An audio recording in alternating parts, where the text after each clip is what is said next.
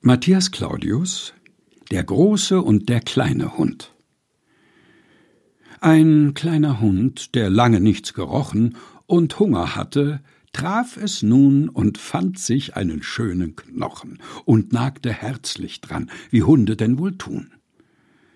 Ein großer nahm sein Wahr von fern. Der muss da was zum Besten haben, ich fresse auch dergleichen gern, will doch des Wegs einmal hintraben.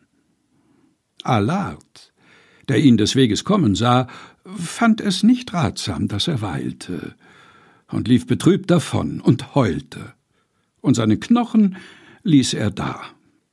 Und Packan kam in vollem Lauf und fraß den ganzen Knochen auf. Ende der Fabel. Und die Moral? Wer hat davon gesprochen? Gar keine. Leser, bist du toll?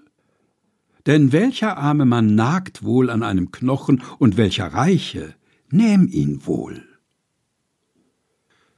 Matthias Claudius Der große und der kleine Hund gelesen von Helge Heinold